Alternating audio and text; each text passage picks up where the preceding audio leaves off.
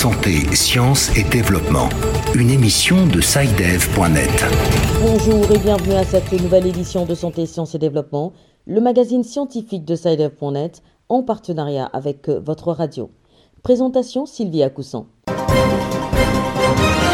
Au menu cette semaine, le cancer est l'une des principales causes de mortalité dans le monde avec près de 10 millions de décès enregistrés chaque année. Dans ce magazine, nous nous intéresserons au cas du Togo où le nombre de nouveaux cas ne cesse d'augmenter d'année en année. Comment permettre à l'Afrique d'atteindre une souveraineté alimentaire? La question était au menu du sommet Dakar 2 sur l'alimentation qui s'est récemment tenu au Sénégal. Les participants ont partagé leur vision pour l'atteinte de cet objectif de l'autonomie alimentaire du continent. L'Afrique est sortie de la période des fêtes de fin d'année avec une baisse significative des cas de Covid-19. La directrice régionale de l'OMS pour l'Afrique s'en félicite, mais déplore le faible taux de dépistage de la Covid-19 sur le continent. Illustration avec le cas du Cameroun, où les populations rechignent à se faire dépister. Qu'est-ce qui provoque la lèpre? Est-ce une maladie contagieuse? Comment se guérit-elle? Réponse dans la rubrique Kesako. Et puis l'agenda scientifique de la semaine, ce sera comme à l'accoutumée en fin de magazine.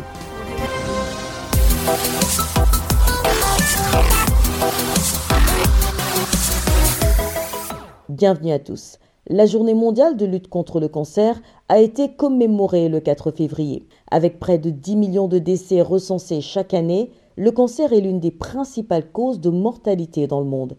Le Togo n'échappe pas à cette réalité. 5208 nouveaux cas de cancer ont été enregistrés en 2020 contre 4745 en 2018, soit une augmentation de 463 nouveaux cas l'OMS prévoit une hausse du nombre des cas au cours des prochaines années. Cependant, pour lutter contre la maladie, le pays s'est doté d'infrastructures de prise en charge et a adopté un plan stratégique de lutte contre le cancer. Les explications de Charles Collot à Lomé. À l'horizon 2040, l'Organisation mondiale pour la santé OMS prévoit pour le pays une augmentation de 100% aussi bien du taux d'incidence des nouveaux cas que de celui des décès liés au cancer et pour une meilleure prise en charge des patients, un centre international de cancérologie a été inauguré à Lomé. Le centre offre des traitements conformes aux standards internationaux d'après son directeur médical, Dr Adama Diakite, onco-radiothérapeute. Ce centre est un centre spécifiquement dédié au traitement du cancer et qui utilise essentiellement la radiothérapie et la chimiothérapie qui manquait à Lomé et les patients togolais devaient s'expatrier pour aller se faire soigner.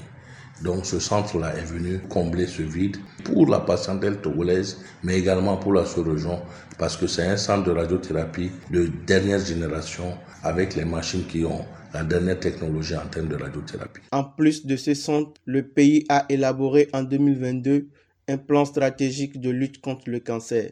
La mise en œuvre de ce plan devrait améliorer le dépistage et le traitement du cancer dans le pays, d'après Dr Oni Dianikbo, médecin en imagerie médicale et chargé du dépistage au sein de la Ligue togolaise de lutte contre le cancer. Ce plan s'articule sur plusieurs étapes qui sont une meilleure sensibilisation de la population sur la pathologie cancéreuse, un dépistage plus conséquent de tous les patients, un diagnostic précoce de même qu'une qualité de soins à délivrer aux patients souffrant du cancer. Le diagnostic aussi a été amélioré dans ce plan, de même que la surveillance épidémiologique du territoire. D'après les diagnostics, le vieillissement de la population, la modification profonde du mode de vie collectif et individuel, ainsi que des habitudes alimentaires sont énumérés comme cause de l'émergence des cancers dans le pays. Charles Colou, Lomé, Santé, Sciences et Développement. Selon les Nations Unies, le nombre de personnes sous-alimentées augmente plus rapidement en Afrique que partout ailleurs dans le monde. En conséquence, le continent risque de ne pas réaliser l'objectif de développement durable numéro 2 sur la fin zéro d'ici à 2030. Comment permettre à l'Afrique d'atteindre une souveraineté alimentaire? La question était au menu du sommet Dakar 2 sur l'alimentation qui s'est récemment tenu au Sénégal. Au cours de cette rencontre, les décideurs et les partenaires techniques et financiers ont partagé leur vision pour l'atteinte de l'objectif de l'autonomie alimentaire de l'Afrique. Les précisions de Didier Londo à Dakar. Placé sous le thème Libérer le potentiel alimentaire de l'Afrique, le sommet Dakar 2 a été pour les chefs d'État et les partenaires techniques et financiers un cadre d'échange, d'expérience et de vision pour la réalisation de l'objectif de la souveraineté alimentaire de l'Afrique. Pour Macky Sall, président de la République du Sénégal, cela passe d'abord par une prise de conscience des décideurs politiques. Il faut un changement de paradigme dans la tête des dirigeants que nous sommes pour mettre en priorité le secteur agricole et les agriculteurs. Il faut par conséquent motiver la jeunesse, motiver les femmes. Et pour motiver ces deux secteurs importants, le premier intrant de l'agriculture, c'est le foncier, la terre. Il faut donc trouver le moyen de donner la terre aux femmes et aux jeunes. C'est tout cela, plus l'action anthropologique, comme le disait le président Eguin, c'est-à-dire consommer aussi africain, consommer ce que nous produisons et produire ce que nous consommons. Il y a une véritable révolution culturelle à faire dans le domaine de la nourriture et de l'alimentation. Pour Moussa Fakimama, président de la Commission de l'Union africaine, il est temps pour l'Afrique de passer de la parole à l'acte car elle dispose de tous les atouts pour une véritable souveraineté alimentaire. L'Afrique compte environ 1,4 milliard d'habitants, dont l'écrasante majorité est constituée de jeunes. Elle détient 65% des terres arabes non exploitées dans le monde et dispose d'un immense potentiel hydrologique. Les atouts de la souveraineté alimentaire sont entre nos mains. Ils devraient logiquement permettre à l'Afrique de se nourrir en toute souveraineté et d'économiser ainsi chaque année 30 milliards de dollars de produits alimentaires qu'elle importe. Il est temps pour l'Afrique de mettre en œuvre les solutions novatrices présentées dans sa position commune dans le contexte des cadres de développement existants. Sur 828 millions de personnes souffrant de faim dans le monde, 249 millions sont en Afrique et selon une étude des Nations Unies, chaque jour, 25 000 personnes, dont plus de 10 000 enfants, meurent de la faim et des causes associées. Didier Lando, Dakar, pour Santé, Sciences et Développement. Pour la première fois depuis le début de la pandémie, l'Afrique sort de la période des fêtes de fin d'année sans une recrudescence significative des cas de Covid-19. L'information a été donnée par la directrice régionale de l'OMS pour l'Afrique au cours de sa première conférence de presse de l'année le 26 janvier dernier. Le docteur Moeti a toutefois souligné que le taux de dépistage de la Covid-19 reste faible sur le continent. C'est le cas notamment au Cameroun, où les populations rechignent de plus en plus à se faire tester. Correspondance de Mireille à Yaoundé. Le test de dépistage de la Covid-19 n'est pas la chose qui a le plus intéressé les populations ou plus encore était au premier rang des communications des autorités sanitaires. Le docteur Roger Toa, médecin de santé publique, chef du centre du port autonome de Douala, explique les raisons de ce faible taux de dépistage constaté par la directrice régionale de l'Organisation mondiale de la santé pour l'Afrique. Sur le plan des comportements, les gens n'ont plus l'obligation, ne se sentent plus euh, euh, obligés de pouvoir d'aller se faire dépister. Deuxièmement, c'est sur le plan réglementaire. Le taux de contamination du Covid ayant sensiblement baissé, les gouvernements ont progressivement relâché un certain nombre de mesures contraignantes qu'ils avaient mis, notamment euh, aux frontières ou alors pour l'accès à certains établissements recevant du public.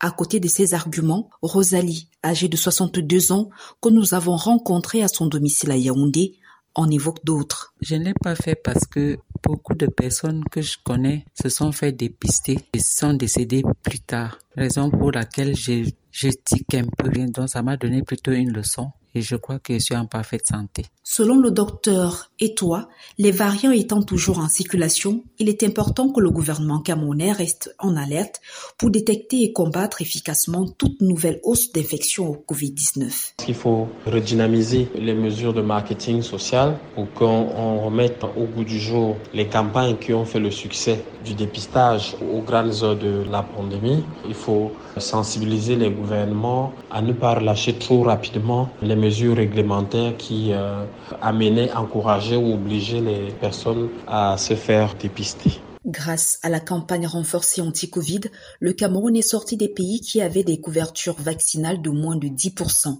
Un bond en avant a récemment confirmé le docteur Shalom Tchokfe, secrétaire permanent du programme élargi de vaccination du Cameroun. Mireille Siabdi, Yaoundé pour Santé, Sciences et Développement.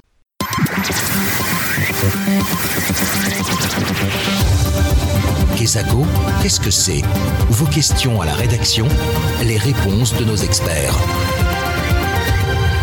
La question de la semaine nous est posée par un auditeur de la République démocratique du Congo. Je vous propose de l'écouter. Bonjour Saïdev, je m'appelle euh, Atanas Pedi, je suis étudiant à l'Institut supérieur des statistiques dans la faculté d'informatique des gestions et j'appelle depuis Kinshasa. J'ai beaucoup entendu parler de la lèpre le 29 janvier dernier à l'occasion de la journée mondiale dédiée à cette maladie. Qu'est-ce qui cause cette maladie? Est-elle contagieuse et comment la traiter? Merci. Rendons-nous à l'instant à Kinshasa pour retrouver notre correspondant Bertrand Mayumbu, qui s'est employé à rassembler des éléments de réponse à cette préoccupation de notre auditeur. Bonjour Bertrand. Bonjour Sylvie, bonjour à tous les auditeurs. En effet, dans le souci de donner une réponse satisfaisante à notre auditeur, écoutons le docteur Francine Mbouba, médecin généraliste à l'hôpital de référence d'Engaba.